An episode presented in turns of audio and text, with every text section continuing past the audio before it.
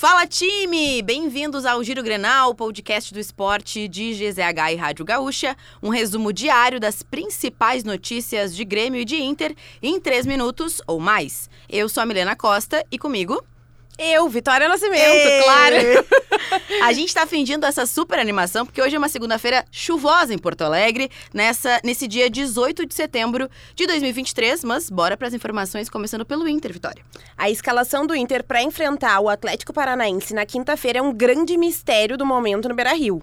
A tendência é que o Cudê priorize dar ritmo aos titulares visando o confronto com o Fluminense dia 27 pela Libertadores. Mas há uma preocupação com o gramado sintético da Arena da Baixada poder aumentar o risco de lesões. Para o jogo em Curitiba, Cudê conta com a volta de Rocher, Arangues e Valência, que estavam com suas seleções. Johnny e Vitão, recuperados de lesão, devem começar o jogo no banco de reservas.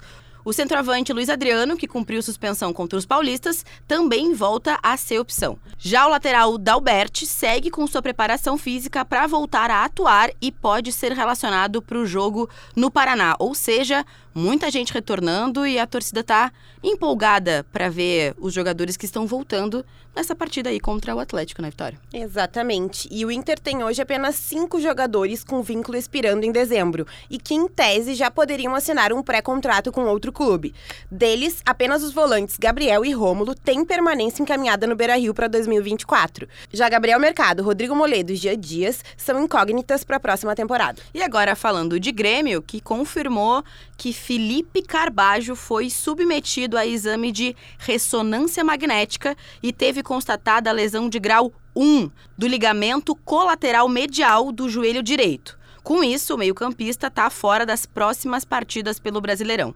De acordo com a nota divulgada pelo clube, não há qualquer previsão de procedimento cirúrgico no atleta. O tempo de afastamento não foi informado. E hoje tem o jogo entre Grêmio e Corinthians pelo Brasileirão. E claro que todas as informações e a repercussão da partida vocês acompanham com a gente na Rádio Gaúcha e em GZH. É isso, né? Rodada atrasada e a galera recuperando nessa segunda-feira. Então acompanhem tudo com a gente. E claro, não esqueçam de seguir o Giro Grenal na sua plataforma de áudio preferida, deixar a tua avaliação e ativar o sininho para receber uma notificação sempre que o episódio novo estiver no ar. A produção é de Anaína Vilha, técnica e edição de áudio de Paulo Fraga. E nos sigam em arroba esportesgzh nas redes sociais.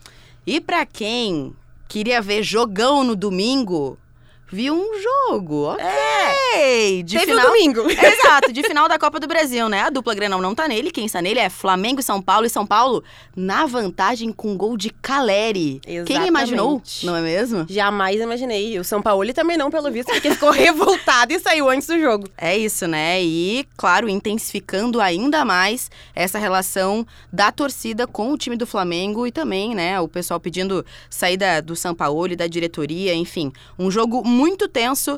O jogo de volta, né, vai ser muito tenso. E o São Paulo em casa. Então, veremos o que vai acontecer.